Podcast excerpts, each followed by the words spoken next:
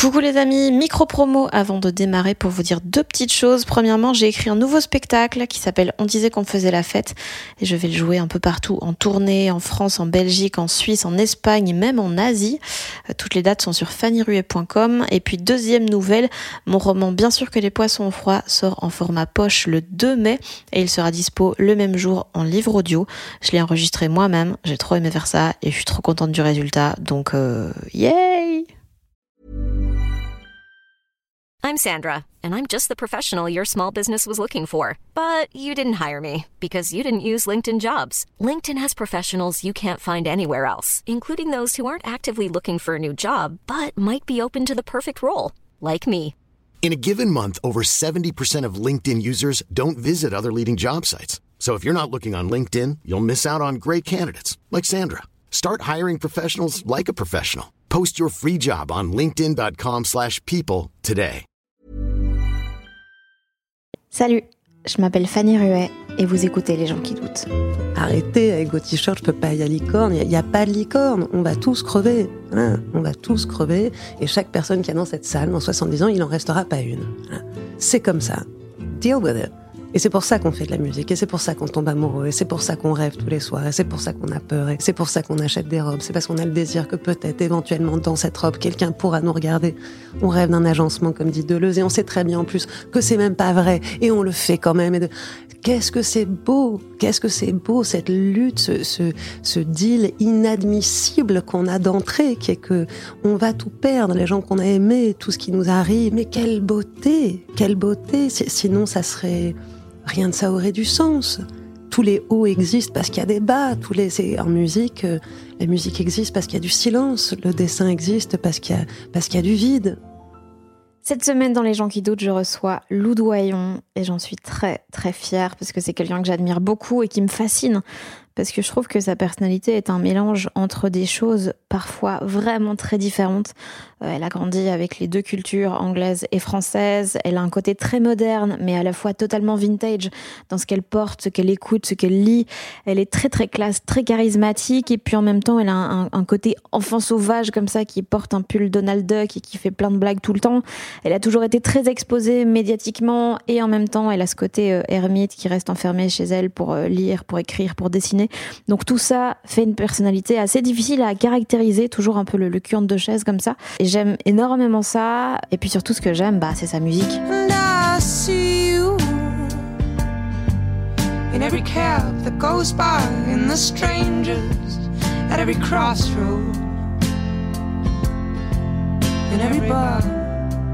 Elle a démarré avec de la folk sur son premier album Places, qui était très doux, très réconfortant, et puis elle s'est éloignée de plus en plus des sonorités acoustiques au fil des albums. So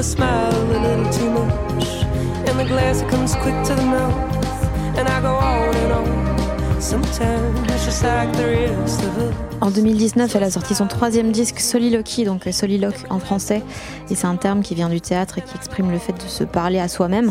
Et elle explique qu'elle parle beaucoup toute seule, en fait, qu'elle aime beaucoup ça, parce que souvent, quand on parle seul, bah, c'est pour exprimer des choses dont on se rend compte à propos de soi-même. On repère nos systématismes, on se dit ah bah tiens, tu vas encore faire ça, ou ah t'as encore euh, fait ça pour telle raison, machin. Donc ce sont des moments où on est vachement honnête, en fait, parce qu'on n'a pas besoin de jouer un rôle comme on le fait quand on parle avec d'autres gens. Donc typiquement, c'est le genre de choses qu'on a dans Les gens qui doutent. Donc je suis très très heureuse d'avoir pu profiter euh, de la parution de son nouvel EP Look at Me Now qui vient de sortir la fin 2020 pour aller discuter avec elle. Je pense que c'est un de mes épisodes préférés. On a parlé de plein de trucs, de la censure que les artistes peuvent être tentés de s'imposer aujourd'hui, d'accepter ses failles, d'assumer ses sentiments, même ceux qui sont pas très glamour, euh, de la part d'inconscient qu'il y a dans l'art et que parfois elle comprend ce qu'elle a voulu dire dans des chansons plusieurs années après les avoir écrites, de l'importance de vivre pour soi sur scène et de se foutre complètement de ce qu'en pensent les autres. Des femmes qui lui ont donné envie de faire de la musique comme Patti Smith, Catherine Ringer, Nina Hagen, tout ça. Du fait qu'en étant la fille de Jane Birkin et de Jacques Doyon, bah, elle a toujours été dépossédée en fait de la façon dont elle se voyait dans le monde puisque tout le monde savait qui elle était avant même qu'elle elle ne le sache. On a aussi parlé d'insatisfaction et d'un chat qui s'appelle Souris. J'espère que l'épisode vous plaira. Il y a des cartes de tarot. Ouais. tu tires le tarot? Ouais, j'aime bien euh, pour moi. Et effectivement, il y a, j'aime bien avoir des objets sur la table qui, qui fassent réagir les gens que j'invite. Donc, je vois euh, là c'est un peu le bordel parce que l'émission est finie, mais effectivement ça réagit sur le tarot ou la Pléiade ou les SAS ou Nick Cave ou les jeux de cartes en général. Donc là on est là où tu enregistres tes émissions pour RTL2. Ouais. Et c'est la première fois que tu fais ça? Ouais. Ça t'apporte quoi? Ça fait du bien de. de... Moi, c'est un métier de, de, vampire, mon métier, d'une certaine manière. Donc, on, on a besoin de l'émulation, de l'énergie des autres. Et, et ça a été une année, évidemment, étrange pour nous tous, mais surtout une année où, en tant que, en tant que fille qui a passé beaucoup de temps en tournée, euh, les tournées d'été, c'est vraiment un moment où on croise les autres artistes. Et, et en tant qu'artiste, j'ai vraiment besoin de voir les autres artistes et de les voir au travail et de, et de comprendre leur manière de se mettre au travail ou de, voilà, leurs influences. Le... Donc, vu que là, je croisais personne, c'est effectivement une manière merveilleuse de, de découvrir, découvrir les autres, euh, peut-être de pouvoir se venger un peu aussi, qui est de pouvoir euh, leur donner une heure pour parler que de musique et, et les embarquer sur la musique qu'ils ont envie d'entendre, la musique de leur enfance, le pourquoi la musique et comment ils s'y mettent. Et effectivement, je vois les, notamment avec les femmes que j'ai interviewées, je pense que ça fait, euh, c'est pas souvent qu'on leur demande des questions que sur leur métier, en fait. Et, mmh. et j'aime bien ça. J'ai regardé euh, donc pas mal de, choses ces derniers jours et je suis tombée sur ce projet que j'avais totalement zappé de Sophie Cal en 2018 auquel tu as participé, que j'ai trouvé déglingo parce que c'est absurde mais tellement beau d'avoir réussi à réunir des gens comme toi, comme euh, genre Raphaël Bono pour rendre hommage à un chat. Qui s'appelait Souris qui s'appelait Souris. Et franchement, ça m'a fait ma journée parce que je me suis dit, mais tous les chats mériteraient d'avoir 40 groupes qui leur font des chansons. Euh, est-ce que c'est fort différent pour toi de. Enfin, je sais pas, ça doit être assez curieux quand tu as un thème qui est comme ça imposé. Mm. et d'écrire à ce sujet, ça, ça, ça a dû être comme un jeu ou? Chacun a pris d'ailleurs la, la, la, porte qu'il pouvait. Il y en a certains d'ailleurs qui sont sur l'album et qui disent qu'ils n'écriront pas de chansons sur le chat parce qu'ils parce qu'ils laissent. Je crois que c'est Bono qui laisse un message, ou alors c'est euh, le chanteur de R.E.M. peut-être qui laisse un message. Donc il y a chacun s'est embarqué dans cette histoire. Euh, le point commun qu'on avait tous, c'est d'être des grands admirateurs du travail de Sophie. Certains la connaissent personnellement, euh, d'autres non, de ce que j'ai compris. Moi, c'est vrai que c'est une femme dont j'admire le travail depuis très longtemps, euh, qui en plus explore d'une manière qui m'intrigue euh, ce qui est de l'ordre de l'intime et ce qui est de l'ordre d'une intimité partagée. Qu'est-ce qui est euh, se mettre au travail dans l'intimité? C'est une question qui m'a toujours énormément plu et qui me taraude. Et donc là, je pense qu'on avait tous déjà envie de lui plaire, parce que c'est une femme avec beaucoup de charme et qui a envie de charmer. Et, on a envie d'être charmé par elle. Donc je pense que tous, on s'est dit, OK, on va le faire. Elle est assez drôle, et enfin, elle est plus que drôle. Elle est, euh, euh est-ce que vicieuse est le mot? Euh, Peut-être, d'une certaine manière. En tout cas, c'est quelqu'un qui sait euh, jouer des gens. Et donc, assez vite, on était tous au courant qu'il y avait une sacrée liste de gens qui allaient écrire une chanson pour ce chat.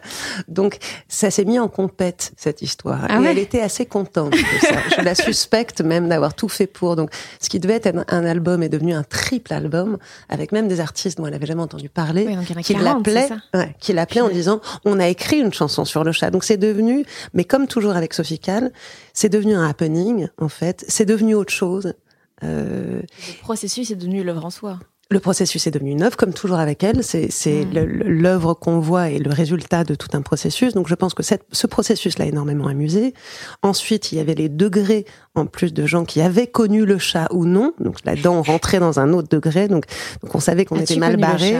Moi, j'ai pas connu le chat. Je connais bien Sophie, mais on s'est connus après Souris. Ah. Donc euh, pas après l'album. On se connaissait déjà avant que je fasse l'album Souris, mais Souris était déjà mort depuis quelques années.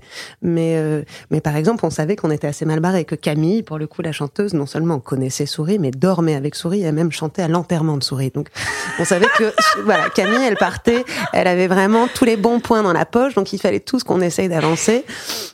Moi, en plus, ça a créé un drame dans ma maison. Mon fils m'a dit, mais comment tu oses, toi qui n'as jamais écrit de chanson sur nos chiens, écrire une chanson pour un chat que tu connaissais même pas? Donc, tout est devenu assez dingo. Et puis, chaque personne euh, se l'est approprié et se l'est... la manger d'une certaine manière. Sophie est quelqu'un qui je, me permets parce que c'est quelqu'un qui en parle librement, qui, qui, qui n'a pas eu d'enfant et qui, à un moment donné, était jalouse, pas du fait d'en avoir, mais, mais du statut de fascination que ça avait pour les autres.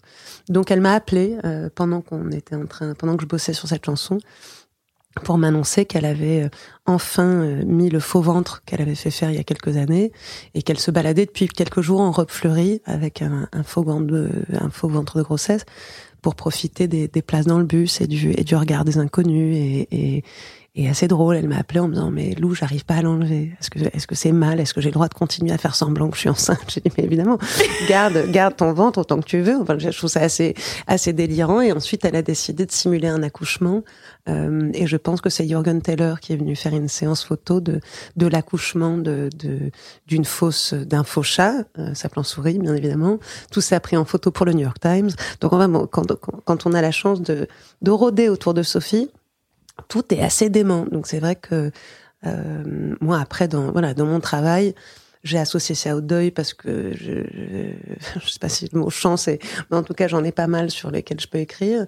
Et en plus euh, cette idée de l'avoir dans le ventre et vu que euh, pour des raisons assez tristes, ma mère a perdu un enfant et mon oncle a perdu un enfant, ma tante a perdu un enfant. Donc on est une famille qui a été touchée de de près avec cette étrange chose. Et je sais que les, les, femmes de ma famille qui ont perdu des enfants parlaient toujours du réconfort de le remettre dedans, en fait, de, de se remettre à porter l'enfant, en fait. Et donc, c'est ce que j'ai dit à Sophie, avec cette manière qu'elle a eue de mettre ce faux ventre et de finalement vouloir le porter d'une manière ou d'une autre. Euh, moi, je me suis accrochée là-dessus. Donc, womb et, et l'état d'être enceinte, en fait, c'est l'utérus, le womb. Et donc, moi, j'ai écrit, voilà, sur cette idée de d'elle qui rôdait et qui voulait euh, remettre. Donc, ça pouvait être un chat, comme ça pouvait être un enfant, comme ça pouvait être un chien. Après, chacun le voyait comme il voulait. Mais donc, je pense que voilà, chaque personne en a fait un peu l'histoire qu'il avait envie de faire. Euh, moi, j'ai un, ouais, une vraie passion pour elle. Donc je, je, je pouvais pas faire ça. Je savais pas le faire à la légère d'une certaine mmh. manière. Mais euh, euh, mais elle me connaît aussi. Elle savait très bien que que, que ça tendrait vers ça finalement. Mais mais quelle drôlerie de, de participer à ce projet cinglé. ça c'est sûr que que je voyais bien l'état d'incrédulité des gens, de certaines personnes assez agacées d'ailleurs, me disant mais vraiment vraiment. Je sais mais écoutez, franchement, là, on va redescendre deux secondes. On a le droit d'écrire un album pour un chat. On a même le droit d'écrire trois albums sur un chat. Il n'y a pas de raison que ça agace ou ça fait plaisir ou on s'en fout. Mais euh, oui, c'est une phrase qui, qui revenait euh, pas mal dans, dans, ce que j'ai lu. C'est que de la musique. Ouais. C'est c'est un truc que tu te répètes encore beaucoup pour euh, si t'angoisses sur des choses que tu crées. C'est pas ça, c'est que je dirais, je sais que j'ai ça avec le costume d'Arlequin, j'ai ça avec le costume de clown, j'ai ça avec l'idée du déguisement. Euh, ça revient vraiment à quelque chose qui est de, l'ordre de, des racines de l'humanité. On joue, euh, on est là pour jouer, les musiciens, les danseurs, les, les acteurs, on joue du sentiment, on, on, rejoue du sentiment, on exagère du sentiment, parce qu'on est des créatures empathiques qui apprenons le sentiment dans le visage des autres. Et on le voit petit, on mon fils, quand il avait 3-4 ans, je voyais bien la fascination qu'il avait de se voir pleurer, de se voir rire, de, de, de voir les déformations du visage, de voir ce qu'on fait, comment ça réagit en face. Tout ça est quelque chose de tellement ancien et qui vraiment est de l'ordre du jeu. Et c'est vrai que, que depuis, depuis quelque temps, sûrement à cause des réseaux sociaux, sûrement à cause de plein de choses, euh, les artistes sont maintenant mis dans une position extrêmement compliquée qui est euh, une position de morale. Alors que dans l'exagération du sentiment, c'est compliqué de, de, de, mettre de la morale. Donc effectivement, moi c'est pour ça que je reviens toujours à dire, ça n'est que de la musique. Il faut arrêter de, de juger les artistes comme, euh, comme des élus. Euh, des élus locaux, des élus municipaux, des, euh, comme des, des religieux. Voilà, il n'y a pas de doctrine derrière. Il y a, euh, c'est de la musique. Et effectivement, je pense que c'est extrêmement important que le sens du jeu reste dans, dans cette histoire. Et c'est vrai qu'aujourd'hui, on alourdit beaucoup. Euh, on, on, le voit avec les acteurs, ça va être de plus en plus compliqué pour un acteur de jouer quelque chose qu'il n'est pas personnellement dans sa vie. Euh, ça va être de plus en plus compliqué de chanter des sentiments qui sont pas les nôtres. Ça va être de plus en plus compliqué de, de se mettre à la place d'eux, alors que c'est exactement ça le principe de ces métiers. C'est des principes d'empathie. C'est comme dans la littérature. C'est euh, je vois pas vraiment ce que ce que la morale ou la politique a à faire là-dedans. en fait. Et, et je vois mes collègues, euh, euh, les, les, acteurs de tous ces différents métiers, euh, avancent avec la trouille au ventre maintenant. Et, et je trouve ça assez étonnant. J'aime énormément l'histoire. Je pense que c'est la première fois dans l'histoire où les artistes s'auto-censurent. Ça fait 2000 ans qu'on avait une censure qui venait de l'extérieur. C'était pas une trouille à l'intérieur de se demander si on a le droit de dire ça, comment est-ce qu'on peut le dire, qu'est-ce qui va se passer si on le dit. Euh, je trouve qu'effectivement, on a perdu le, l'innocence de, de, ce que c'est que le jeu. Euh, moi, pourquoi est-ce qu'on est dans une époque étrange où on est extrêmement moral sur tout et en même temps, il n'y a pas une personne qui n'a pas 50 affiches de. Enfin, les gens s'habillent en hommage aux gens des années 70, les gens écoutent la musique des années 70, les gens vivent les années 70. Bon, bah, s'il y a un point commun dans les années 70, c'est que vraiment les artistes faisaient exactement ce qu'ils avaient envie de faire et qu'ils y pensaient pas plus que ça parce qu'on savait que c'était juste des artistes. Et, et c'est vrai qu'aujourd'hui, euh, je trouve que. Oui, qu'il y a une innocence qui est perdue quand je vois des émissions de télé des années 70, effectivement, je pense que quasi chaque phrase ne peut plus être dite aujourd'hui. Je pense que quasi chaque intervention ne pourrait plus être dite et qu'effectivement, tout devient, euh, oui, assez lisse et assez poli.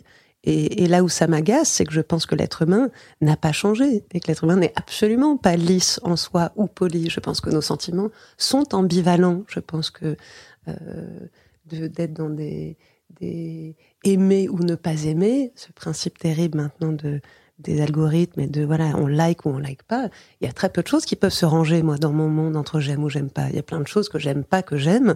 Il y a plein de choses que j'aime que j'aime pas vraiment. Il y a plein de choses qui me font du bien, qui me font du mal. Il y a, il y a la majorité des choses qui me font du bien me font du mal. Euh, et, et c'est pas grave, c'est comme ça depuis la nuit des temps. Mais t'as l'impression que dans les œuvres, autant que dans les interventions, on est jugé vraiment sur les nuances qu'on met? Absolument, absolument. Je vois qu'aujourd'hui, il y a une... Euh, oui, il y a, il y a, un, il y a une...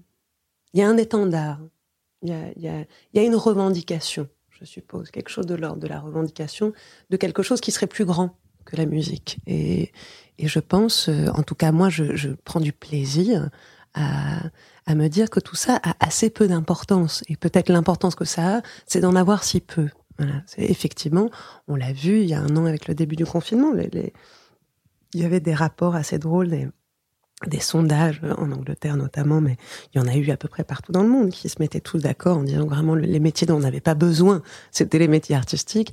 Et je voyais plein d'artistes choqués. Moi, j'étais assez joyeuse en me disant, mais j'avais, enfin, évidemment, oui, on, on, sauve pas des vies dans ce sens-là, c'est sûr et certain. Jamais j'ai cru qu'on le faisait. Par contre, je pense qu'on peut. Moi, j'ai été euh, tenue, euh, j'ai été élevée par plein d'artistes qui m'ont fait énormément de bien. Alors oui, ils m'ont pas techniquement, ils savaient pas euh, me réanimer, mais mais c'est pas loin quand même ce qu'ils faisaient. Donc donc oui, je pense que la poésie, le, le doute, euh, le doute, hein, le doute, la zone de gris, toutes ces choses-là, c'est c'est là que les artistes créent. C'est là-dedans qu'on est bien, en fait. On est on est bien dans dans ce paradoxe et on voit bien que que si on dit qu'on écrit de la musique quand on va pas bien, on se prend tout le monde disant mais c'est quoi cette blague? De évidemment en fait un artiste maudit. Bon mais alors non mais je vais super bien, je vais tout le temps bien et tout est super et tout est super joli qui croit ça pour de vrai dans une seule vraie journée? Personne. Je veux dire, c'est, c'est, hum, je, je, trouve ça bien de, de, faire un métier qui, où on n'a pas à être exceptionnel. Et en même temps, c'est ça qui fait que ça l'est et que ça touche les gens de, de cette façon. Et...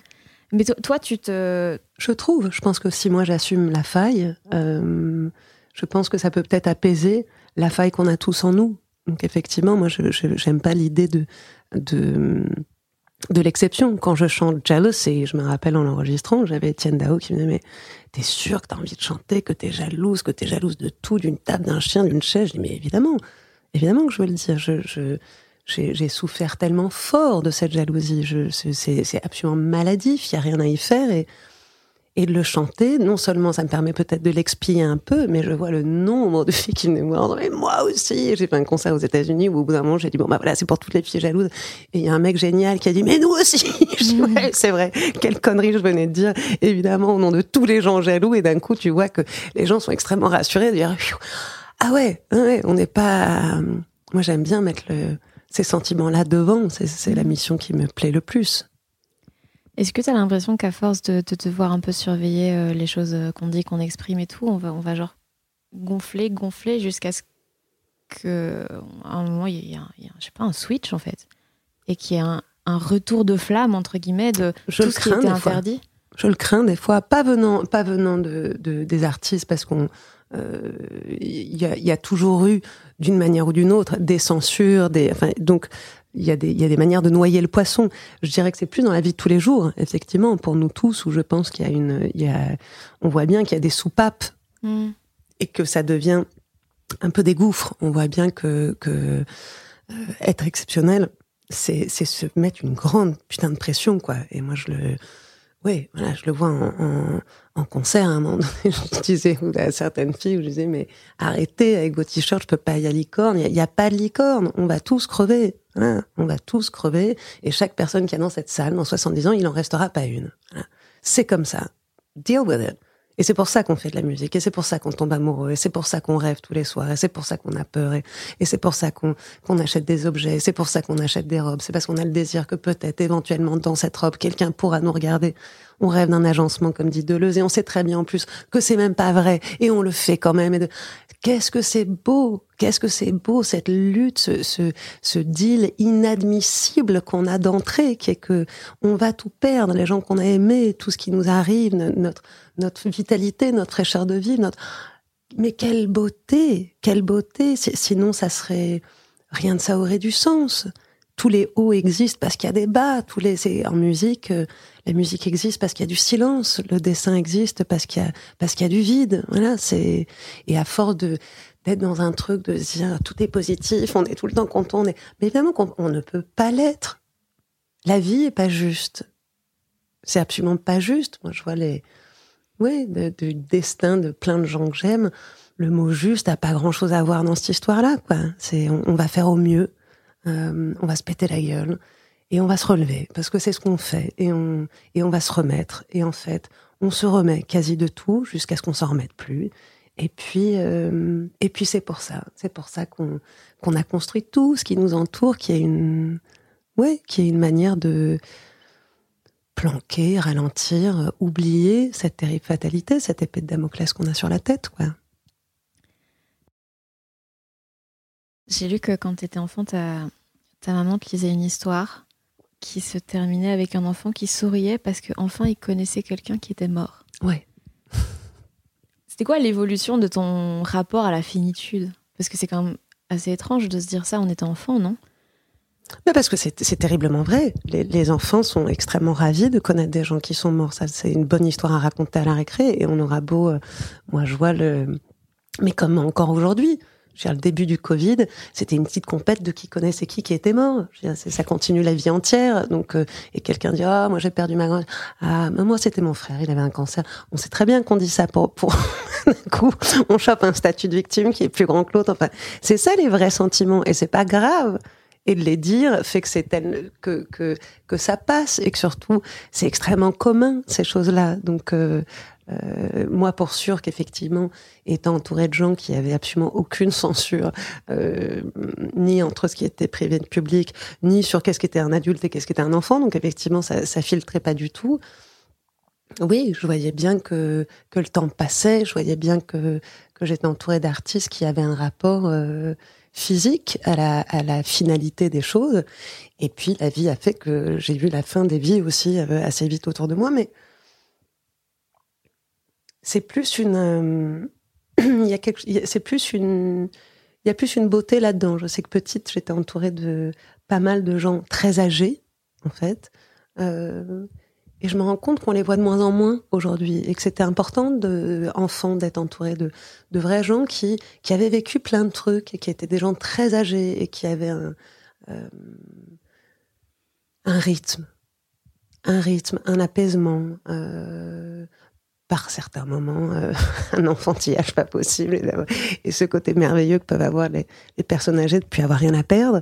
Il y avait euh, donc quelque chose de punk aussi là-dedans. Mais hum, effectivement, je, j'ai toujours eu conscience du temps qui passe, c'est ça qui me bouffe, c'est ça qui me fait faire absolument tout ce que je fais, en essayant de ralentir ce moment-là. Et en même temps, ben, moi, comme euh, tous les gens avant moi et tous les gens derrière, on n'y changera rien de toute façon. On n'y changera rien. Mais c'est important d'être euh, d'être au courant. Mm. Tu te sens apaisé Par moments. Il y a des moments. Il y a. Euh, je sais pas si apaisé serait. Il y a des. Il y a des moments de. Il y a des moments tranquilles. Il y a des moments tranquilles parce que parce que je suis une petite machine qui fonctionne, comme dirait Fiona Apple, euh, un extraordinary machine. Donc, euh, oui, je suis assez contente de d'avoir trouvé ça. Voilà. Il m'arrive un truc qui me qui me fait du mal, qui me fout à plat, qui je sais quoi en faire. Voilà. Je peux, j'ai pas peur de de mes démons. Je travaille avec eux. Mon métier fait que que je travaille avec euh, avec mes névroses, avec mes angoisses, avec euh, avec mes fantômes, avec euh, comme le disent les Anglais, avec mes ghouls. Euh, voilà, mes mes vampires monstres. on se voit tous les jours, on travaille ensemble, donc au moins. Voilà, et qu'effectivement, j'ai vécu des choses assez terribles, et donc par moment, je me dis, bah écoute, si t'as survécu à ça, jusqu'à preuve du contraire, je tiens bon, quoi. Je voilà, donc j'ai pas cette peur-là, j'ai pas peur de de pas pouvoir faire face. Des fois, on est, euh, on a peur, voilà, comme tout le monde. Mais, mais au moins, j'ai de la chance d'avoir un métier où, où je peux en faire quelque chose, voilà, et où euh, mon métier est même dédicacé à ça. Et est-ce que l'écriture t'aide à organiser tes émotions, à, à structurer un peu ta pensée? Absolument. C'est, je sais même pas si ça serait de l'ordre. Oui, ça doit être de l'ordre de la pensée, mais ça aide à, à digérer au sens premier, c'est à, à, vraiment euh, prendre, disséquer, remettre dans un ordre qui fasse moins mal, ou un ordre qui ait du sens, ou un ordre qui soit juste, et d'un coup euh, euh, pouvoir passer à autre chose, ou alors se replafonner la même chose éternellement, mais au moins, oui, faire du tri, ranger, ranger les sentiments et, et faire la part, effectivement, de moi, je vois le, bonheur de l'écriture et surtout de ce format étrange qu'est la chanson. Euh, on vit avec pendant longtemps ces chansons et on les découvre en fait vraiment très différemment au fur et à mesure des années. Et, je vois, c'était Dao qui me disait, tu verras, c'est sept ans pour comprendre une chanson. Euh, bah ça y est, il y a sept ans qui sont passés pour le premier album. Et effectivement, maintenant j'entends ce que j'étais en train de dire. J'avais pas du tout compris que c'est ça que je disais. Je pensais même que je disais l'opposé de ce que je dis. C'est quoi la part d'invention du coup dans l'écriture de la composition? Elle est immense. Elle est immense. Je pense que, en tout cas personnellement, ce qui ressemblait le plus à de la fiction et ce qui était certainement le plus intime, mais que même moi j'avais pas vu, et ce qui était le plus accablant pour l'autre, ce qui était le plus contre quelqu'un, s'avère être euh, une merveilleuse description de moi-même à chaque fois. Donc voilà, ça je l'avais pas vu venir. Je l'avais pas vu venir. Ce qu'on déteste chez les autres, c'est systématiquement ce qui nous dérange chez nous. Je pense que c'est lié, pour sûr, mais je pense que quand ça met carrément, que ça appuie à un point où il faut en écrire une chanson et être convaincu qu'on est dans son bon droit et que vraiment les autres se foutent de la gueule du monde et cette personne-là en particulier, je trouve ça assez merveilleux sept ans plus tard de faire oh tu parles de toi. Et c'est vrai que euh, ouais sur le deuxième euh, non, c'est sur Soliloquy, ou même ça j'ai compris. J'ai écrit une chanson qui s'appelle Flirt, qui était contre, contre et un grand mot, qui était en hommage à, à, à plein de, ouais, de mecs que je connais qui sont, qui sont des sortes de piliers de bar de la drague et qui, et qui flirtent, en fait, et qui, dès qu'il se passe vraiment quelque chose, en fait, disparaissent. C'est ce qui les éclate, c'est de flirter avant et, et au bout de six mois de tournée l'année dernière, je me suis dit, hey, qui va dans les bars, qui dragouille un peu tout ce qui bouge et qui se barre dès que ça devient un tout petit peu sérieux? Bah voilà. Donc, quand je dis you're such a flirt, voilà, qui l'aurait cru que je m'adresse à moi en fait? Mm. Et ça te fait quoi quand tu réalises ça? Je suis mort de rire et je suis hyper fière en me disant bon bah alors ça c'est carrément encore mieux, encore mieux parce que j'aime je, je j'aime pas être très morale euh, ou d'avoir une morale sur les autres, ça, ça me met assez mal à l'aise. Donc ça me rassure terriblement au bout d'un moment de me dire ah bah voilà tu vois ouf toi qui croyais que que t'avais fait une chanson contre quelqu'un en fait heureusement encore une fois c'est une chanson contre toi tout va bien tout va bien. Et du coup quand on écrit maintenant est-ce que tu te dis bah dans dans sept ans ce sera mon sujet? C'est même pas aussi clair que ça c'est qu'en fait je me rends compte maintenant que j'écris ce que je pense que je suis en train d'écrire et que j'accepte maintenant le fait que si ça trouve, je vais pas essayer de me bloquer à, à, pour le coup, à structurer trop quelque chose qu'en fait je comprends à peine. Et par moments, je vois bien que ça a même plus beaucoup de sens par rapport, euh, j'écris par rapport à une chose, et puis dès le deuxième couplet, ça part sur complètement autre chose, puis encore sur autre chose, et j'arrête maintenant le côté de me dire ah non, il faut que ça soit logique, il faut que ça soit, je laisse vivre, et très souvent je découvre plus tard qu'en fait ça parlait de la même chose, qui n'était pas la chose euh, que j'avais vu venir en fait. Donc effectivement, c'est comme travailler avec ses rêves en fait. Il y a quelque chose de, alors que je vois le dessin ou l'écriture, écriture quand j'écris un, un, un, texte pour un article ou un texte qui est là pour le coup, on, on, le voit plus venir, on travaille avec, on réfléchit avec. Écrire une chanson très vite, on se fait charmer par plein de choses. Qui il y a, il y a le sens du mot évidemment, mais il y a la résonance du mot. Euh, il y a la rime d'un mot qui va nous amener vers un autre mot. Donc on pense ah tiens c'est à cause de la rime, alors qu'en fait bah, il doit y avoir aussi autre chose qui se joue. Il y a la mélodie qui d'un coup fait que oh, cette phrase peut pas s'arrêter là parce qu'on est au milieu d'un truc et puis d'un coup il y a un mot on fait oh putain ça m'ouvre à la note qu'il y a derrière. Donc donc c'est c'est un peu une danse dans laquelle il y a des mots et il y a autant des sens de mots que des sons de mots.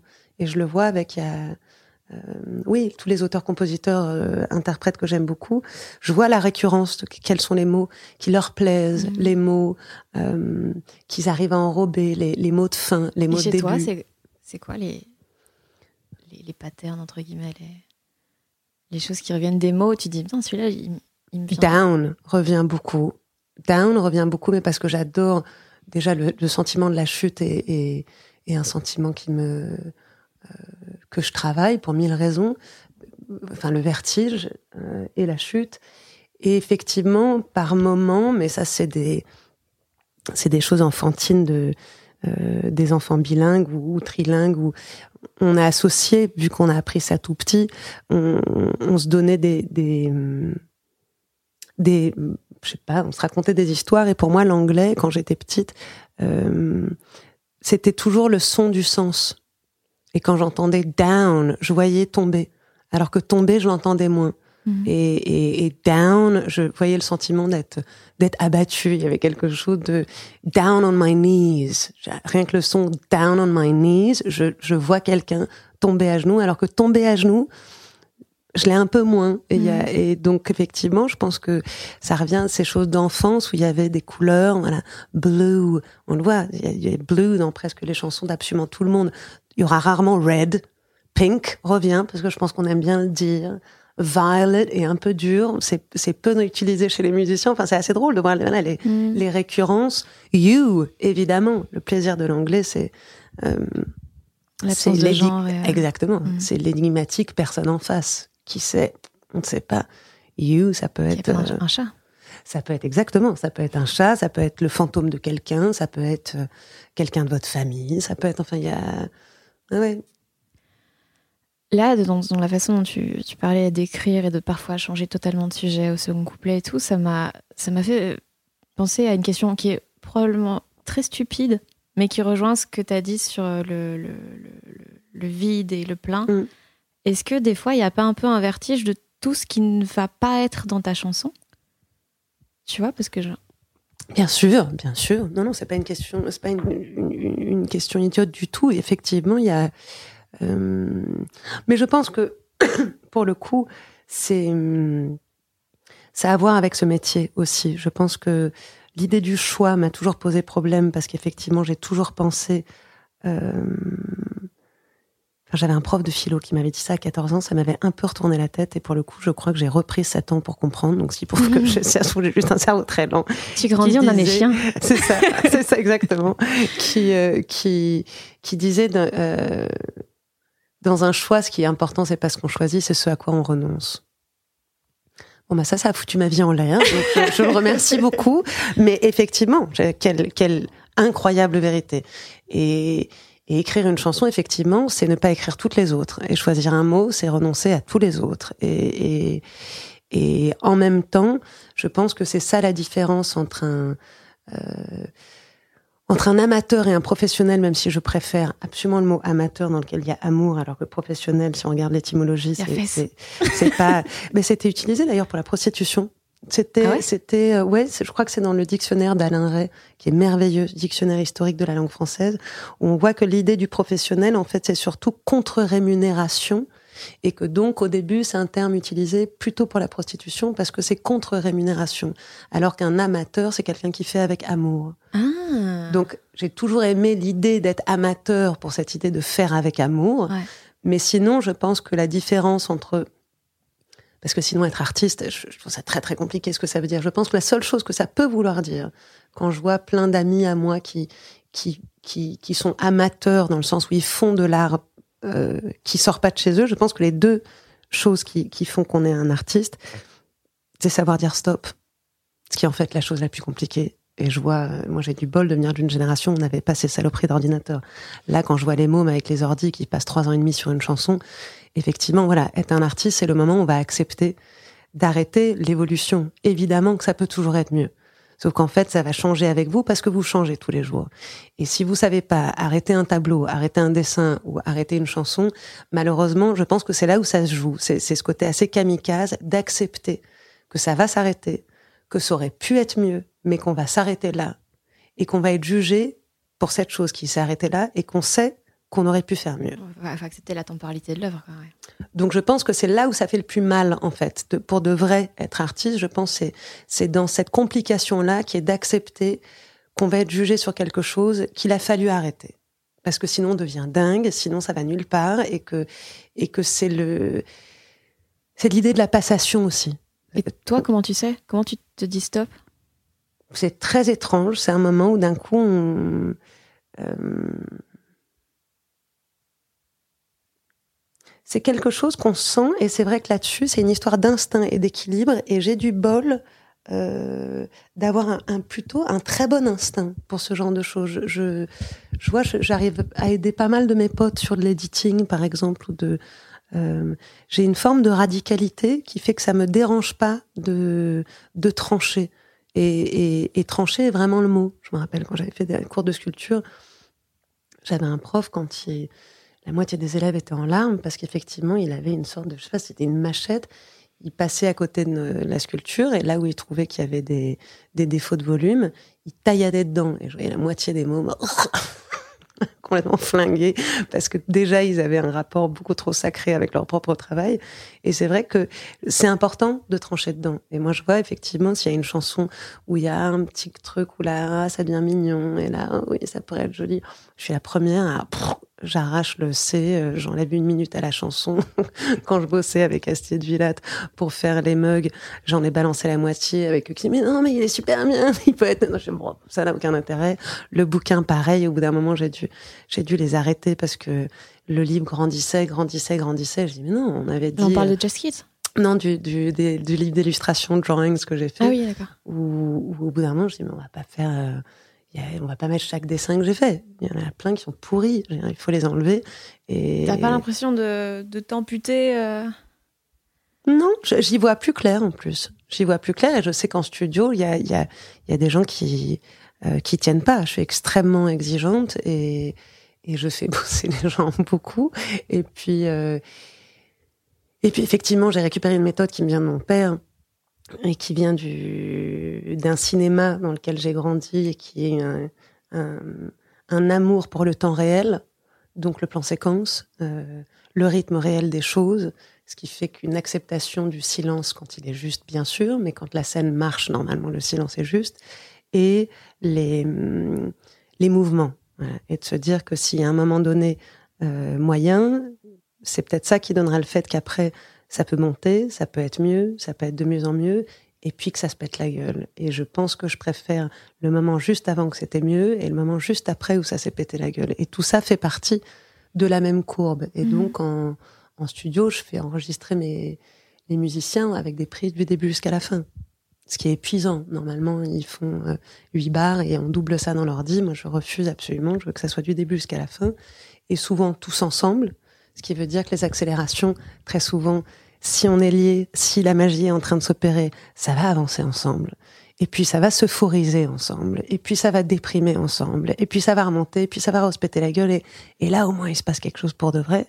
Et ensuite, en studio, je peux effectivement, une fois que c'est enregistré, que je rentre en, en, en pré-mix, j'enlève 90% de ce qu'on a mis dessus pour qu'il reste un fil de ce qui m'intéresse, c'est quel est le dernier bloc, un peu comme un, je sais pas, comme un jeu de capla qui est, euh, ouais, quel est le dernier bloc qu'on peut enlever avant que ça se pète la gueule? Je pense que je travaille comme ça. Donc c'est effectivement, il y a des gens qui construisent. Moi, c'est absolument l'opposé. Je veux voir le, J'aime bien les, le fil, en fait. Ce qui tient, je me dis, ah là, on peut rien ça c'est sûr, sinon il n'y a plus rien. Mais en même temps, là, c'est comme en dessin. Ça m'a pris du temps à mettre de la couleur des choses parce que j'aime pas le coloriage. Je déteste l'idée de remplir. Euh, ce qui me fascine, c'est de me dire, mais comment, avec une page blanche et un, avec de l'encre noire, je crée du volume, hein, avec un trait d'un coup, il y a une délimitation de frontières. Je trouve ça dément. Et la musique, c'est la même chose. Un souffle, un son, et on est dans de la musique. Je... Et effectivement, j'aime les groupes comme ça. J'aime le Velvet. Il, y se passe quasi rien. C'est pas cliqué. Tout le monde suit Mo qui avance comme elle a envie d'avancer. Et puis c'est, oui, il y a, y a, on ne peut rien enlever. C'est, c'est le minimum qui est en fait aussi l'endroit le plus dangereux ce que je demande à mes musiciens en tournée, c'est un enfer. ils sont normalement, tout le monde fait assez de bruit pour que pour faire partie d'un brouhaha. Moi, quand d'un coup je demande à ce qu'il y ait juste la drums et une ligne de guitare, ouais, si tu merdes, on n'entend que toi. on n'entend que ça. Et en même temps, je vois la tension que ça crée. L'attention et l'attention, les deux, les mm. deux versions. Quand, quand, pour ma première tournée aux Vieilles Charrues, je pars seule avec une guitare acoustique devant 400 000 personnes en me disant espèce de grande barge, ils viennent de se prendre les Pixies, ils ont Paul Naref derrière, qu'est-ce que tu branles? Et eh ben au moins, je, clairement, y a tout le public s'est demandé exactement la même chose. mais ce qui fait que d'un coup, il y a eu un moment d'attention de, se dire mais mais qui est cette barge? Mm. Et là, la moindre note résonne et tu joues de plus en plus lentement. Et tu chantes de moins en moins jusqu'à jusqu'à ce qu'on soit dans cet étrange moment suspendu où là, là, il se passe quelque chose qui est, qui est magique. Alors, j'ai tenté de noter toutes les questions qui me venaient. Euh, oui, déjà, tu avais dit, euh, il y a deux choses qui font la grosse différence entre les, amateurs et les professionnels, et tu n'en avais dit qu'une. Si, les deux, c'était, c'était en fait accepter de, que ça s'arrête, et le deux, c'est d'accepter le jugement. D'accord. C'est ça finalement le, qui est le plus dur parce que accepter le jugement, contrairement aux hommes politiques. Alors c'est la rumeur que j'ai toujours eue, j'ai du mal à le croire, mais en même temps ils ont effectivement l'air d'être très costauds. Je pense qu'ils sont vraiment très très costauds et qu'effectivement, moi je vois les scandales politiques dans les dernières années. Moi j'ai un petit cœur à chaque fois, je me dis oh mon dieu ils vont se foutre en l'air, oh mon dieu c'est pas possible. et en fait très étonnamment ils sont peu à se foutre en l'air, alors que qu'on aime ou qu'on n'aime pas, ce qu'a vécu Fillon, moi je, je, voilà, moi je pensais très sérieusement que si j'étais dans ces pompes, j'aurais avalé quatre médocs en disant écoutez les gars, je, enfin c'est trop, c'est trop violent. Donc je pense qu'effectivement les hommes politiques sont peut-être très costauds, mais vraiment profondément costauds. Ce qui est intéressant avec les artistes, c'est qu'ils le sont pas du tout. Donc quand on fait ah oui mais vous avez l'habitude, de tous les artistes que je connais, mais des plus connus ou moins connus, ils ne vous parleront que des articles de merde qu'il y a eu contre eux. Un journaliste dit une nanophrase qui pique un peu, mais on s'en rappelle 15 ans plus tard. Avec Dao, on peut faire la liste dans les 20 dernières années des phrases les plus méchantes qu'on a dit sur nous. On est un foutu de se rappeler d'un commentaire sympa un foutu de se rappeler de, de, mais même un truc sur sur sur internet. Oui, il me fait tellement rire une fois. Il me dit Ah putain, des phrases tellement méchantes de gens que je connais même pas et qui ont même pas de nom, qui s'appelle Zizi75. Il me dit Mais putain, mais je m'en souviens de ce qu'il a dit. Et oui, donc, donc quand je parle d'accepter d'être critiqué, c'est accepter que on part du principe qu'on est des éponges, qu'on ressent les choses très fort et c'est pour ça qu'on les écrit. Donc effectivement, mais la critique, on la reçoit de pleine poire. On, on psychote dessus on aura beau, mais comme dans les histoires d'amour, on aura beau avoir des centaines de personnes, des millions de personnes qui aiment, il suffit qu'il y ait une personne qui aime pas, et c'est l'obsession. Donc, c'est un, c'est une vraie part du métier que d'accepter d'être jugé. Parce que c'est vraiment pas facile. Et j'en connais aucun qui le vit bien, en fait. Pour de vrai. Alors que voilà, je crois qu'il y a d'autres métiers où les gens arrivent à, à vivre. Là, je regardais deux secondes de Thatcher euh, hier, qui effectivement euh, La reine d'Angleterre lui dit mais vous avez pas peur d'être de ne pas être aimé et Thatcher dit oh, ça me pose aucun problème. Ouais, ça les artistes pas du tout. On fait quand même on a on a un besoin paradoxal d'être aimé et d'accepter d'être jugé euh, à la fois. C'est un truc très bizarre de d'un climax d'ego mélangé avec un climax d'humilité et c'est cette confrontation là qui est intéressante. Et toi, euh, le, point ego, humilité, il est, il est où? Enfin, c'est quoi ton je pense que, que, ça bouge toujours un petit peu, mais quand il est pile au milieu, c'est ce qui est le plus intéressant. Moi, j'y pense à chaque fois de monter sur scène, par exemple. C'est la chose la plus cinglée de se dire que c'est normal qu'il y a 600 personnes qui soient venues pour écouter tes chansons. Je veux dire, ça, ça, très techniquement, ça n'a pas de sens quand même. Et puis parallèlement, euh, d'aller monter sur scène et pendant une heure et demie de dévoiler absolument tout de toi sans te cacher devant 600 personnes, ça n'a absolument pas de sens non plus. Donc cet étrange endroit, euh, c'est un, une porte d'entrée qui est intéressante. Après, ce qui est intéressant, c'est de la traverser et de passer vite à autre chose. Et en fait, ce qui m'attend, moi, après cette porte d'entrée étrange qui est le, le setup, en gros. Euh, après, ce qui est intéressant, c'est de, de, de se mettre en antenne entre guillemets, qui est que d'un coup on devient euh, comme ce qu'on disait, que ce que je disais au début, de, de revenir à la mythologie. D'un coup, c'est un jeu de masque. Et en fait, moi, je, je représente l'être humain qui se bat avec euh, avec les couleurs primaires que sont la vie. Et ça, c'est euh, l'amour, la mort, l'angoisse. Euh, le manque et, et, et, la joie. Je pense que ça revient à peu près au même sentiment toujours, ce qu'on fait. Et tu ne te confonds jamais avec euh, l'image? Sur scène, non. Ce qui est l'endroit, c'est pour ça que j'aime tellement être sur scène. Sur scène, euh, non, et, depuis pas mal de temps maintenant. Et vraiment, c'est l'endroit que je, préfère au monde parce que euh, c'est l'endroit où je m'en demande le plus et où en même temps je suis capable de, plus que que la personne que je suis dans la vie. J'aimerais beaucoup ressembler à la personne que je suis sur scène. C'est la meilleure version de toi-même, genre? Ouais, parce que c'est une version qui se chope en flagrant délit d'elle-même. C'est devenu un, c'est devenu un ring de boxe en fait. Donc dès que je monte là-dessus, je, je d'ailleurs je passe un dixième du spectacle de dos et la raison pour laquelle je suis de dos, c'est parce que je me hurle dessus quand je, je me tourne des gens et, et je me gueule dessus. Voilà, vas-y, Vas-y, t'as peur de quoi? T'as peur de quoi? Vas-y, fais exactement tout ce que t'aimerais faire.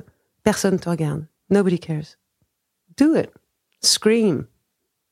Dance, god damn it. Je suis pas une danseuse, j'ai pas répété des moves. Eh ben justement, voilà.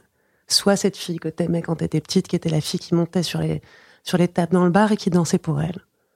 Voilà. Sois cette vie ton truc. Et c'est peut-être la seule raison pour laquelle, moi, ado, je payais 15 balles pour aller voir quelqu'un sur scène. Les seuls que j'aimais voir sur scène, en fait, c'est ceux qui vivaient pour eux. Et qui avaient, qui paraissaient libres. Et libre, ça veut pas dire libre de, c'est libre de toi.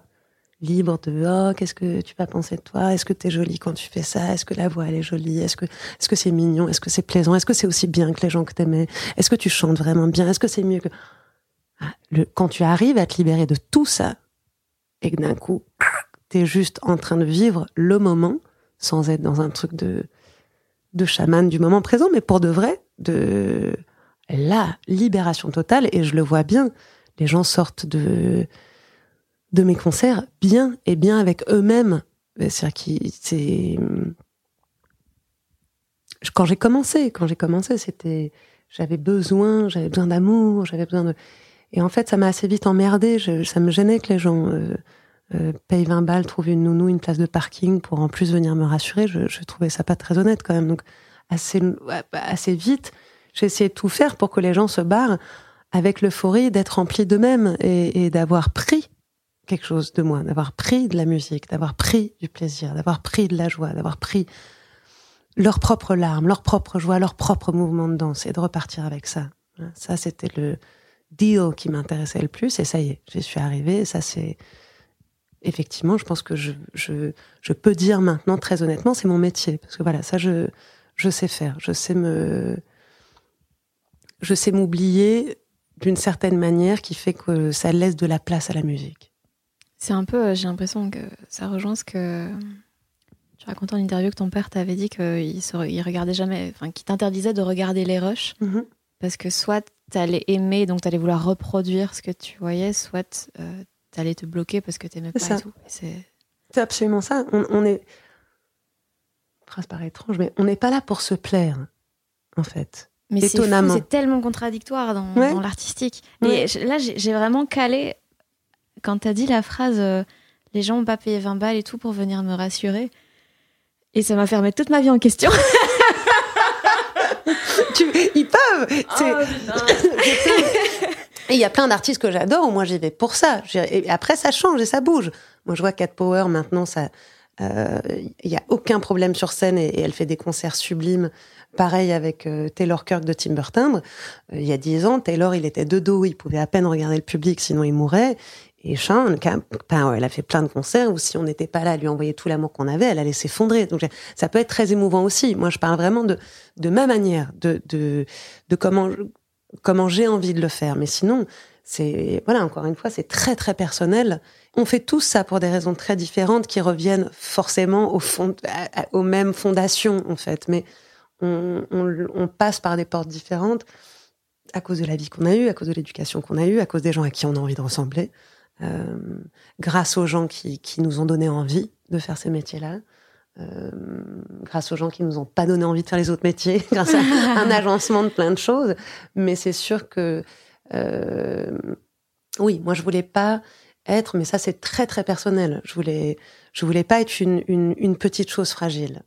Je j'aimais pas cette idée-là de moi. Je savais que c'était pas ces filles-là qui m'avaient donné envie de faire de la musique. Moi, j'ai c'est Catherine Ringer qui me donne envie de faire de la musique. C'est PG Harvey qui me donne envie de faire de la musique. C'est Nina Hagen qui me donne envie de faire de la musique. Donc j'avais envie de, pouvoir donner. J'ai malheureusement pas cette force-là, mais, à mon échelle, de, remplir les, gens d'une forme de pouvoir, d'être eux-mêmes, en fait, de se dire voilà, je m'assume, en fait.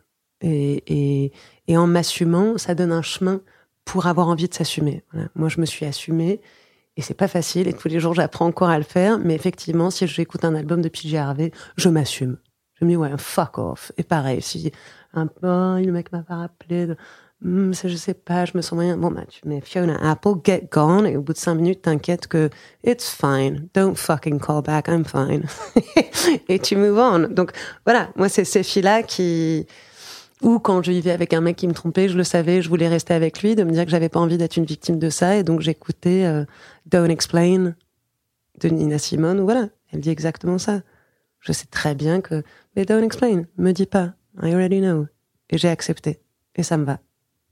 Mais de, j'aime pas le sentiment d'être victime de quelque chose, ça me, ça me gonfle. Donc euh, voilà, ça c'est ma manière de, c'est parce que peut-être que sinon j'aurais pas réussi à, tenir si en plus euh, je me victimisais.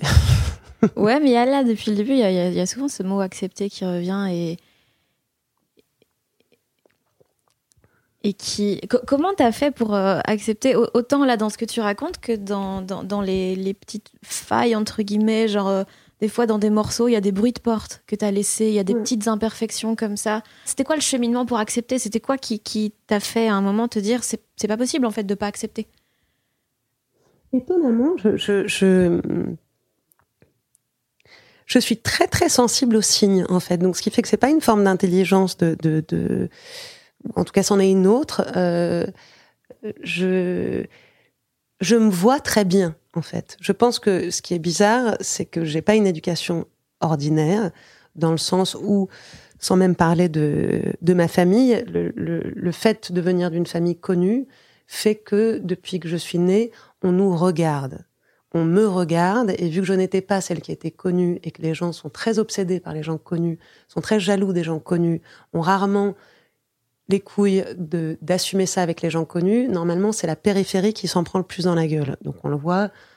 Moi, je défendrai toujours les enfants d'eux parce que franchement, je trouve qu'on est gonflé dans ce pays où on passe notre temps à vouloir acheter des paris matchs, à les voir depuis qu'ils sont nés, à les connaître, à connaître leur nom par cœur avant même qu'ils se connaissent eux-mêmes, pour ensuite attendre qu'ils aient 20 ans pour tous leur dire que c'est des merdes et qu'en fait ils nous intéressent pas.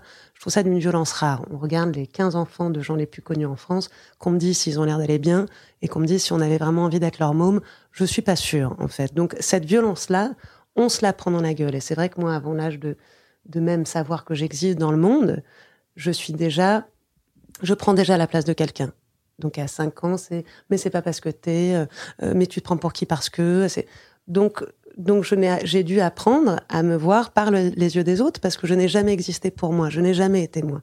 S'il arrivait en retard à l'école en même temps que quelqu'un d'autre, l'autre pouvait rentrer, mais moi je pouvais pas parce que c'est pas parce que je suis la fille d'eux que j'ai le droit d'arriver en retard si d'un coup j'avais fait un, papier un peu nul, mais moins nul que les autres, moi on demandait d'appeler la prof, euh, d'appeler les parents parce qu'en fait le prof est amoureux de ma mère ou parce que je, enfin, c'est, il y a des mille milliards de milliards de milliards parce que c'est Gainsbourg, c'est Doyon, c'est ma mère, c'est Charlotte, c'est euh, donc c'était euh, les fiches le jour de la rentrée, nom du père, nom de la mère, nom des frères, nom des sœurs et profession. Je savais déjà que j'étais niquée. Enfin voilà, jour 1. Tu mentais ou tu disais la vérité? Je mentais, je me faisais choper pour avoir menti. Si je disais la vérité, les profs tout de suite le disaient à la classe. Donc, je dire, c'était un, c'était un, ça a été un enfer. Alors oui, il y a des, il y avait, c'est pas pour être victime. Il y a, à la maison, c'était super. Ces gens étaient délirants, étaient exceptionnels. J'ai eu la chance de rencontrer plein de gens exceptionnels. Mais c'est vraiment sur cette histoire de la perception. C'est très bizarre de n'avoir jamais été toi, en fait. Donc, mmh. moi, on on savait qui j'étais, je savais pas qui j'étais. On connaissait ma mère depuis plus longtemps que je la connaissais moi. On connaissait des choses de mes parents que je ne savais même pas. On connaissait des choses, on connaissait mes sœurs depuis plus longtemps que moi je les connaissais. Donc, à partir du moment où tu es absolument dépossédé de tout, euh, jusqu'à la mort, moi je l'ai vu quand Serge est mort, je l'ai vu quand Kate est morte, on est tous prêts quand ma mère mourra, euh, ça appartiendra aux autres, voire encore plus aux autres qu'à moi. Voilà, donc on est, on, c'est quand même un statut bizarre où on est dépossédé de, de de, de notre manière de se percevoir dans le monde. Donc, ça fait que je, je, je suis super fortige pour me dégommer la gueule. C'est que j'ai tellement d'exemples, j'ai tellement de tirades, j'ai tellement de voix off, j'ai des kilomètres de voix off, de choses désagréables qui m'ont été dites.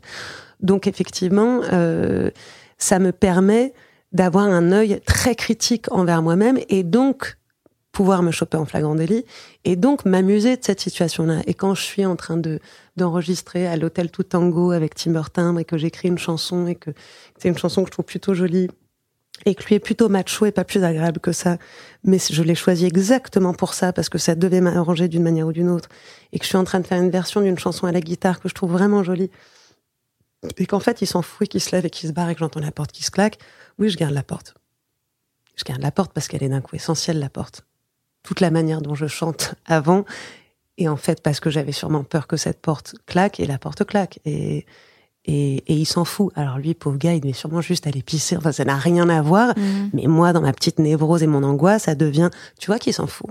Et là, il y a le, le, le soldat cinglé à l'intérieur qui se met en branle effectivement, j'ai passé trois mois, chaque mixeur m'a enlevé ce putain de bruit de porte et à chaque fois, je suis allée le repêcher en disant non, il y a une porte derrière, je veux la porte. Ah non, mais on l'avait couché. Je veux, non, je veux la porte. évidemment que je veux la porte. C'est devenu la chose la plus intéressante dans cette chanson pour moi, c'est la porte. Mais parce que voilà, tout ça, c'est des, on, on a une capacité à mettre en scène, en fait, ce qui nous arrive sans se rendre compte. C'est inconscient. Le mais soliloque. Oui, exactement. Ou quand on voit, j'ai eu la chance de faire une psychanalyse, c'est assez merveilleux. Au bout de deux, trois ans, quand on arrive à vraiment rentrer dans, dans la chose, de se rendre compte que, que les sentiments, on est comme des notes de piano, il y en a en fait assez peu. Normalement, on se vexe à peu près toujours pour la même chose. Et si tout va bien, cette chose qui nous vexe tant est faite par le père, les sœurs, le voisin, l'amoureux. Enfin, en fait, on se rend compte qu'on rejoue éternellement des actions c'est merveilleux. Là, j'ai bientôt 40 ans, j'ai des copines, ça fait donc bientôt 30 ans qu'on est copines. on arrive à merveilleusement se foutre de nos gueules ou je sais même plus de quelles histoires d'amour elle parle. C'est la même. Le mec a changé cinq fois, c'est la même. La gonzesse a changé quatre fois, c'est la même. on raconte la même histoire et on, on, rejoue à peu près les mêmes sentiments jusqu'à ce que, heureusement, on comprenne, ça change et on passe à un autre sentiment qu'on va rejouer 50 000 fois jusqu'à ce que. Mais euh, mais je pense que ça, c'est amusant, en fait. Si on regarde, moi, je. Amusant quand on est conscient. Oui, et c'est vrai que ça, c'est peut-être, voilà, de par cet agencement un peu étrange de, de, de naissance, effectivement, on m'a demandé d'être très consciente de plein de choses, et ce qui fait qu'au moins, c'est devenu comme un, comme un petit labo où je, je regarde les gens, parce que depuis que je suis petite, je les vois quand ils me voyaient pas forcément. J'ai vu les gens dans un état particulier, parce que, parce que les, le succès ou les gens connus, enfin on appelle ça comme on veut, ça révèle plein de choses, mais ça révèle surtout chez les autres plein de mmh. choses. Donc c'est vrai que je défends toujours les gens qui deviennent connus. On leur dit oh ils ont quand même changé depuis qu'ils sont devenus connus. Je dis eh, vous voulez bien parler du fait de, on peut parler de comment la famille l'a pris et comment les potes l'ont pris, les potes de l'école et la boulangère et est-ce qu'on en parle On n'en parle pas? C'est évidemment tout qui change autour. Petite, euh, mon rapport aux humains, il est forcément très très biaisé quand tu vois à 4 ans que la boulangère est pas la même en fonction de si c'est ton père qui te demande un croissant ou si c'est ta mère ou que la police n'est pas pareil, la douane n'est pas pareil, les, les avions euh, attendent quand ma mère a fait retard, les, les, restaurants ne sont jamais remplis quand c'est ma mère qui appelle, les, les hôtels sont systématiquement complets quand c'est mon père qui appelle. Enfin voilà, je, depuis que je suis petite, j'ai le niveau d'aléatoire du bordel ou de, ou de ce que ça provoque. En tout cas, c'est vrai que c'est très, donc ça en dit long sur nous tous. Parce que on a beau venir de ça, on n'est pas immunisé. Hein. Moi, si Dylan rentre dans la pièce, évidemment, comme tout le monde, je m'arrête et je le regarde. Donc, ce qui est intéressant, c'est qu'est-ce qu'on est, les êtres humains? C'est quoi ce truc qu'on fait? Pourquoi est-ce que ça nous fascine tant? Pourquoi est-ce que pourquoi est-ce que ça prend tellement de place? Pourquoi est-ce qu'on a Qu'est-ce que ça veut dire de nous? Moi, je trouve ça très, très, très intéressant parce que c'est, parce que, et c'est pas à juger. Hein, c'est pas à juger parce que c'est comme ça. Mais quelle chance, moi qui voulais euh, aimer de l'humain et voir de l'humain, bon, bah là, j'ai eu le meilleur agencement du monde, qui est qu'effectivement, depuis que je suis petite, je, je vois, je regarde et ça m'éclate. Et les gens m'éclatent, mais comme je m'éclate au même sens, de voir euh, ma, ma, ma bêtise, ma petitesse, ma mesquinerie, ma, ma, euh, ma jalousie, mon, mon pathétique. Euh, j'ai beaucoup de tendresse pour ça. Beaucoup de tendresse pour ça. Bien plus que les moments exceptionnels. Ça, je sais pas, je laisse les autres les raconter, les moments où on est des gens super. Ça m'intéresse beaucoup moins, mais tous les petits trucs de. Ah, je trouve ça tellement émouvant. Hmm. Et genre, quand t'as je, suppose que vous êtes déjà croisés pas mal de fois, mais genre quand les Inrocks te demandent d'interviewer Patty Smith, genre tu te pisses dessus ou tu... Ah, c'est un mélange parce que je pense que c'est compliqué et, et, et j'en parle en en sachant si ça se trouve pas plus que ça, hein, mais je, je, je considère que, que, que vu mon setup de départ, euh, j'aime vraiment les humains d'une manière où, où, il y en a peu qui sont au courant à quel point je, je, les aime entièrement, en fait. Et donc, je sais que Patty, par exemple, je pense aimer Patty plus que plein de gens qui aiment Patty parce que, parce que Patty est exceptionnelle et, et une femme merveilleuse qu'on sait, mais elle est assez nulle aussi, ce que peu de fans assument de dire. Elle est pas gentille avec les autres filles, elle a été assez monstrueuse avec des Bihari, elle a été assez, euh, elle s'est arrangée pour que Mapplethorpe lui appartienne à elle et à personne d'autre. Et quand on voit les potes de Mapplethorpe, ils se sentent un tout petit peu, un tout petit peu volés. Hum, c'est une fan, comme un enfant de 4 ans et demi. Euh, elle est obsédée par des choses où, en fait, je me rends compte que mon père, qui est un prolo total, m'a élevé en étant plus noble que tout le monde, où effectivement, moi, le les possessions personnelles de gens connus, ah, vraiment, je, ça m'émeut pas du tout. Et aller acheter les chiottes de Rimbaud euh, ou le, je, je m'en fous assez. Et je dirais que je l'aime encore plus pour toutes ces raisons-là. Mmh. Et c'est pour ça que je suis pas fan de Patty parce que fan, ça serait pas voir ses ses failles. Et heureusement, heureusement, voilà, quand, quand je dis que j'aime les gens, c'est que pour de vrai, avec euh, avec euh, avec tout ce côté-là. Donc quand je la vois, je sais toutes ces choses-là. Donc je fais gaffe parce que je sais que c'est une fille, qu'elle est raide avec les filles. Je sais qu'elle qu'elle aime plutôt des gens qui sont morts. J'en connais pas mal comme ça. donc j'ai l'habitude et ça ne me dérange pas. Et je sais comment les travailler. Et donc effectivement, ça se passe plutôt bien. Et en même temps, je vois bien que ça l'agace parce qu'elle voit bien que je lui donne pas ce qu'elle aimerait, qui est que normalement, je devrais m'allonger par terre et ça devrait être la reine d'Angleterre. Mais, mais ça l'est pas. Donc ça l'emmerde un peu. ça m'amuse beaucoup. Mais elle te respecte d'autant plus, non? Ou pas? Elles sont pas, elles sont pas faciles. Hein. C'est comme, c'est comme Marion Faith, mais c'est pour ça que je les adore. Et quand je vois les gens me oh, elle est tellement gentille, je me dis, mais vous parlez de qui? Vraiment, c'est ça le mot? Non, je pense pas. Elles sont pas gentilles. Mais c'est, mais tant mieux. Il y a pas à être gentil. Et quand on a fait une carrière pareille, on fait pas une carrière pareille si on est gentil, par exemple. On fait pas. Euh, tu penses pas que ce soit possible? Ah non. Des carrières comme ça, non. Je pense que Debbie Harry est plutôt très gentille.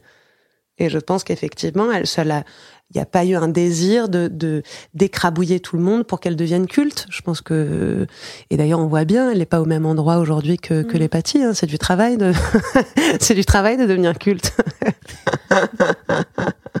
Donc et c'est vraiment c'est avec euh, c'est avec beaucoup beaucoup de tendresse que je dis ça et c'est pour ça que je pense que euh, oui, c'est parce que j'ai été élevée par des gens qui ont été cultifiés que j'ai toujours été très mal à l'aise par rapport au culte parce que les gens sont, sont, sont bien mieux que ça. Et c'est vrai que vu qu'aussi je viens d'une famille où il y a eu beaucoup de morts et où il y a cette fâcheuse tendance dès que les gens sont morts à penser qu'ils étaient quand même vachement mieux que quand ils étaient en vie, effectivement, je déteste ça. Mon cousin que, qui a été la première mort très proche quand j'avais 20 ans, euh, un poète incroyable, un, chanteur merveilleux, Anno Birkin, euh, qui a écrit un, recueil de poésie. Et Anne, on était, on était comme frères et sœurs. Et quand il est mort, j'étais furax. Le reste de la famille, on a fait un, un ange qui a jamais dit euh, ou fait quelque chose de mal. Et non, allez vous faire foutre. Arnaud était génial parce que c'était un méga grand poète, c'était un branleur total aussi, ça pouvait être un connard, ça pouvait être un mec super, c'était, une flemmasse, c'était de l'autre côté un, euh, ouais, un allumé, c'était quelqu'un qui faisait pas gaffe. Moralité d'ailleurs, ils sont tous morts en action de bagnole, ce qui prouve quand même que. Et puis, euh, et puis, et puis tant mieux. C'est ça être en vie. C'est ça être en vie. Donc c'est vrai que, mais ça c'est normal. Voilà, venant d'une famille de, de gens qu'on met sur des piédestals, évidemment que mon rôle c'est un peu là-dessus comme euh, comme l'a fait Rodin, c'est péter le piédestal et remettre tout le monde au niveau du sol. Et là, je trouve que les êtres humains m'intéressent plus que les dieux ou les demi-dieux. Ou les dieux de la mythologie qui, pour le coup, sont aussi nuls que les humains. C'est pour ça que j'aime la mythologie et que j'aime pas les, j'aime pas les dieux d'après. et qu'est-ce que tu penses de toi? Qu'est-ce que je pense de moi? Ouais. Oula. Bah, je peux pas. Euh pas de méchanceté et en même temps pas de je suis insatisfaite et je et je trouve que que euh, oui j'aurais aimé être l'opposé de ce que je suis mais bon ça c'est comme ça. Ça c'est comme ça. J'aurais adoré être une fille mystérieuse j'aurais adoré être quelqu'un qui parle peu j'aurais adoré être quelqu'un qui qui fasse un peu peur aux gens quand ils la rencontrent c'est très intimidante. Je, je sais pas. En fait t'es très gaulerie cool et en même temps, ouais, très intimidant. Je trouve qu'il y a un, charisme très intimidant. Ah, ça me plaisir. bah écoute, ça me fait vachement plaisir. Non mais c'est vrai que Avec je, ton pull Donald. c'est ça, c'est ça, c'est le seul Donald qui m'éclate. Mais euh, non, c'est vrai que je, j'aime la délicate, la mystérieuse, euh, celle fragile. On dirait que qu'elle va casser en deux secondes. J'aimerais chausser du 36, avoir un petit pied potelé. J'aimerais avoir une nano-taille des gros nichons. Euh, j'aimerais avoir un front immense, des toutes petites oreilles, un nez retroussé. J'en rêvais, j'en rêvais. Euh, avoir les yeux clairs. Enfin, donc avoir tous les attributs d'une chose fragile. Mais pourquoi alors que c'est systématiquement ce que tu veux pas être, t'as dit?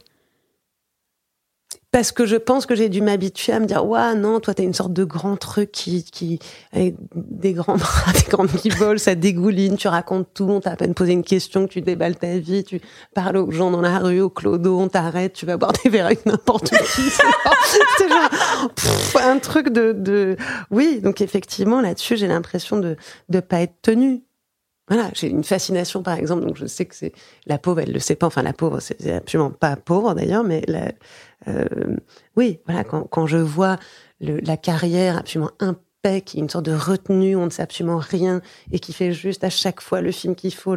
Voilà, elle est assez. Je, je regarde ça, me dis, waouh, je saurais même pas par où commencer. Hein j'ai l'impression d'être une sorte de, de oui, d'être un bâtard de la SPA où d'un coup, moi, il y a n'importe quelle personne qui passe, il y a les yeux qui se remplissent d'amour et il y a la queue qui fait comme ça derrière en disant prenez-moi, prenez-moi.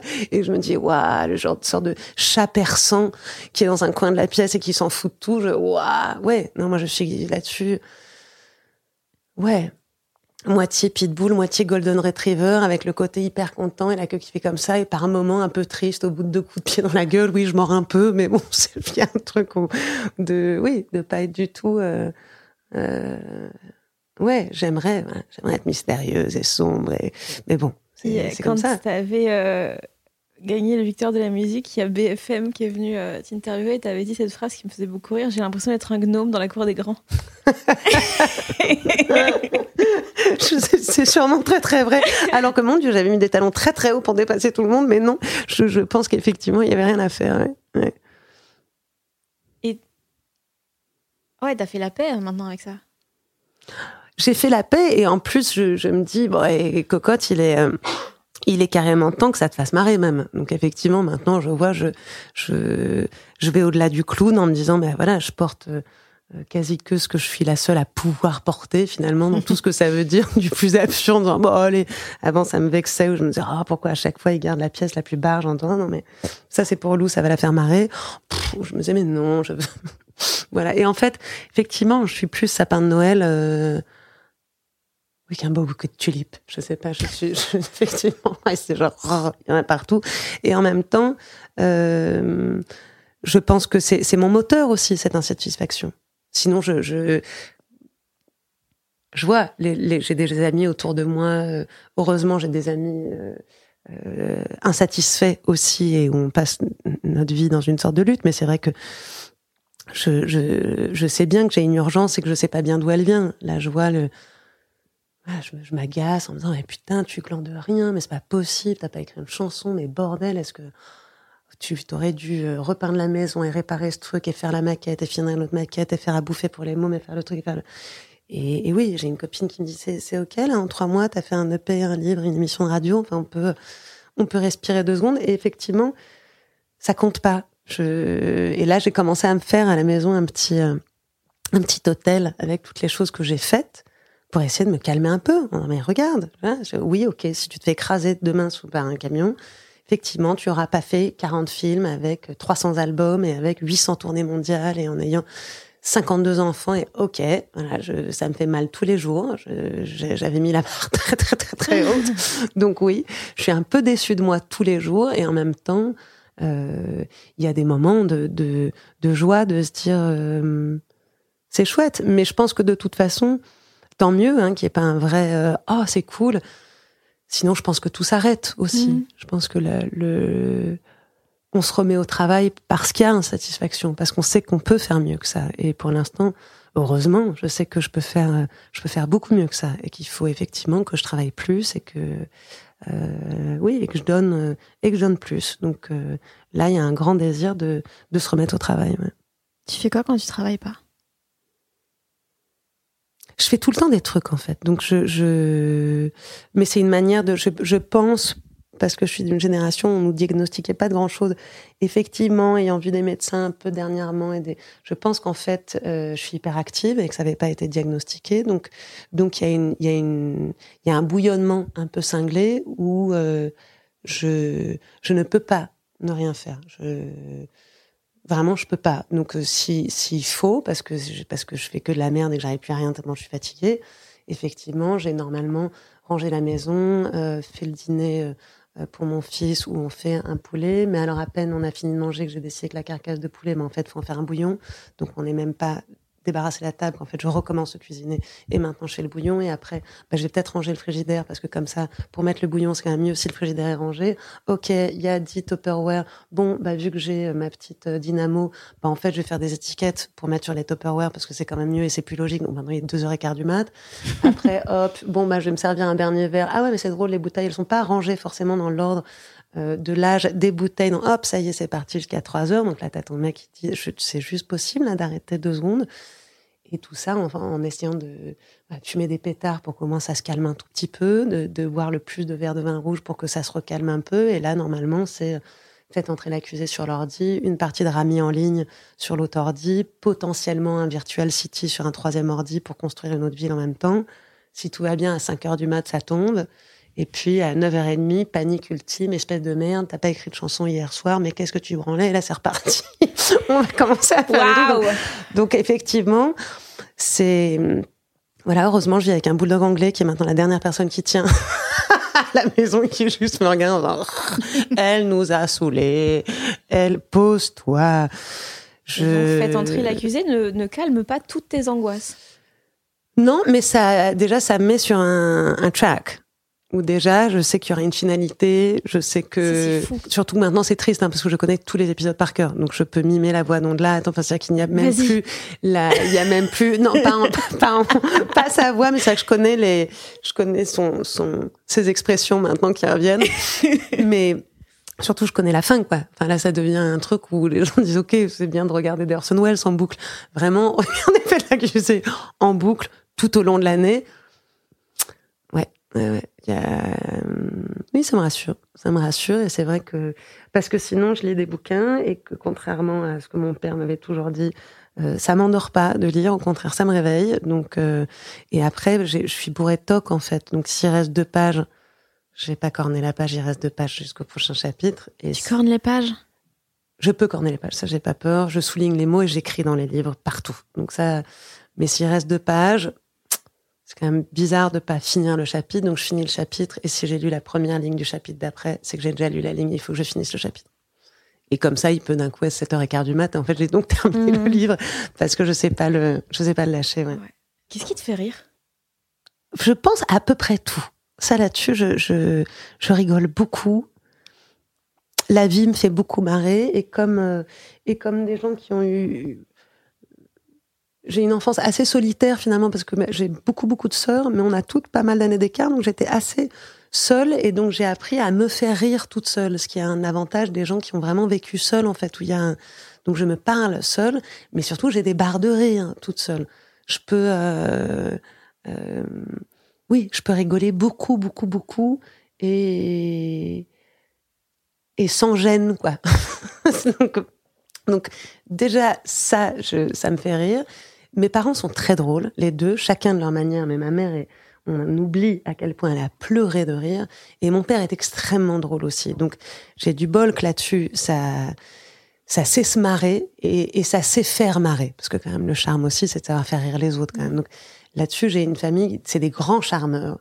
Et l'humour est, est, plutôt le charme le plus redoutable, d'ailleurs. Les gens drôles, c'est, ouais, c'est assez imparable, je trouve, dans les, la concentration et la drôlerie, je pense moi, c'est les deux trucs où pour un garçon, une fille, n'importe quoi, les choses qui me plaisent le plus chez l'autre personne, c'est effectivement la capacité à rire et la capacité à se mettre au travail. Je pense que c'est les deux seules choses qui, qui m'intéressent. Et d'ailleurs, les gens les plus drôles sont souvent les gens les plus tristes. Euh, et je pense que je suis drôle de par cette chose-là aussi. Hein, vu qu'on sait profondément qu'on va tous crever, on a une envie de se marrer un peu plus grande que ceux qui pensent que, que tout ça est très sérieux. Euh, non, voilà, effectivement, il y a might as well laugh. Il y a, il y a une, c'est important. Et puis c'est, c'est notre musique à nous, c'est la musique interne, les gens qui ont des rires merveilleux, les gens qui où leurs rires nous font rire. Et on le voit, on est des créatures, c'est pour ça que le masque il est compliqué, c'est parce qu'on est vraiment des créatures, on aime les visages des autres, on aime voir d'autres visages rire, des gens sourire, on le voit, moi dès que je passe devant quatre ados qui sont morts de rire, évidemment que je suis morte de rire, enfin c'est tellement agréable de voir les gens rire, c'est c'est c'est merveilleux. Donc oui, faire rire, je me suis toujours habillée pour faire rire. Souvent, je porte des trucs où les gens rigolent dans la rue euh, en me voyant, ça m'éclate et je trouve ça très bien. Voilà, je, je, je suis pour euh, pour de l'humour et les gens drôles sont, oui, d'une intelligence redoutable. On le voit bien en ce moment dans une époque un peu compliquée. Ceux qui, qui ont les couilles, parce qu'en plus, faut y aller hein, aujourd'hui, de d'oser dire absolument tout ce qui est politiquement incorrect et d'y aller. Et bien, Blanche Gardin, mais le plaisir qu'elle nous fait, elle devrait recevoir un prix toutes les semaines qui est le prix d'être celle qui réussit à nous faire marrer dans un bordel pareil. Dire c'est Ricky Gervais, pareil, merci, heureusement. Moi, Bill Hicks, mon préféré que j'ai tatoué mhm. sur le bras. Voilà, je, je les gens drôles euh, sont d'une intelligence redoutable. Hein, Blanche Gardin, c'est c'est nécessaire. Surtout, elle arrive dans son dernier spectacle, il y a des choses avec lesquelles j'étais vraiment pas d'accord. Mais j'étais là, ok, je. I'm in. Vraiment. mais ouais. Quand elle part du consentement. Ouais, ouais, ouais. Ah, bah, j'étais mort de rire en disant, mais merci, merci d'avoir l'intelligence de. Il y a des gens qui nous élèvent dans le sens mhm. premier. Voilà, on monte vers, on tend vers quelque chose qui, qui fait qu'on réfléchit. Quelle merveille que de nous faire réfléchir. Et je pense que l'humour est la manière la, plus directe de faire réfléchir, de faire réagir, de faire que oh, il se passe quelque chose où on est, euh, on est, on est défié, mais dans euh, avec tendresse, parce qu'il y a beaucoup d'amour dans le fait de vouloir faire rire. C'est une déclaration d'amour, donc on sait très bien. Elle, elle part, elle nous aime, mais c'est pas parce qu'elle nous aime qu'elle va pas nous épargner. Mais elle nous aime. C'est le premier postulat, il est là, il est là, et on le sent, on le sait. Hmm. Merci beaucoup, Lou. de rien, merci. J'espère que l'épisode vous a plu. Je rappelle que le nouvel EP de Lou Doyon, Look At Me Now, est sorti fin 2020. Vous pouvez le commander en version physique ou sinon il est évidemment dispo sur toutes les plateformes de streaming.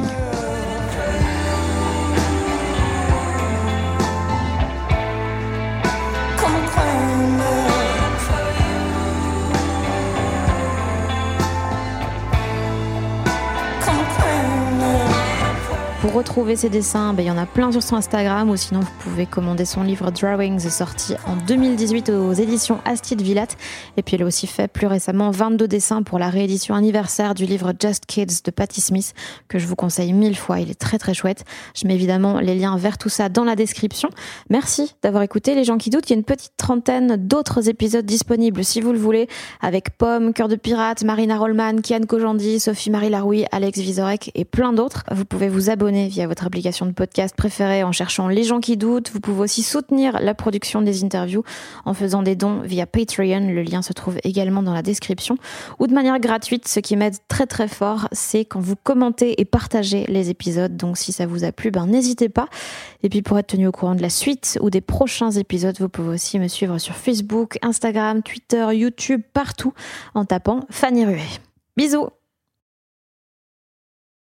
et j'ai oublié de vous dire, mais oui, que cet épisode avait été mixé par le fabuleux, l'incroyable, le magnifique Maxime Moitieu.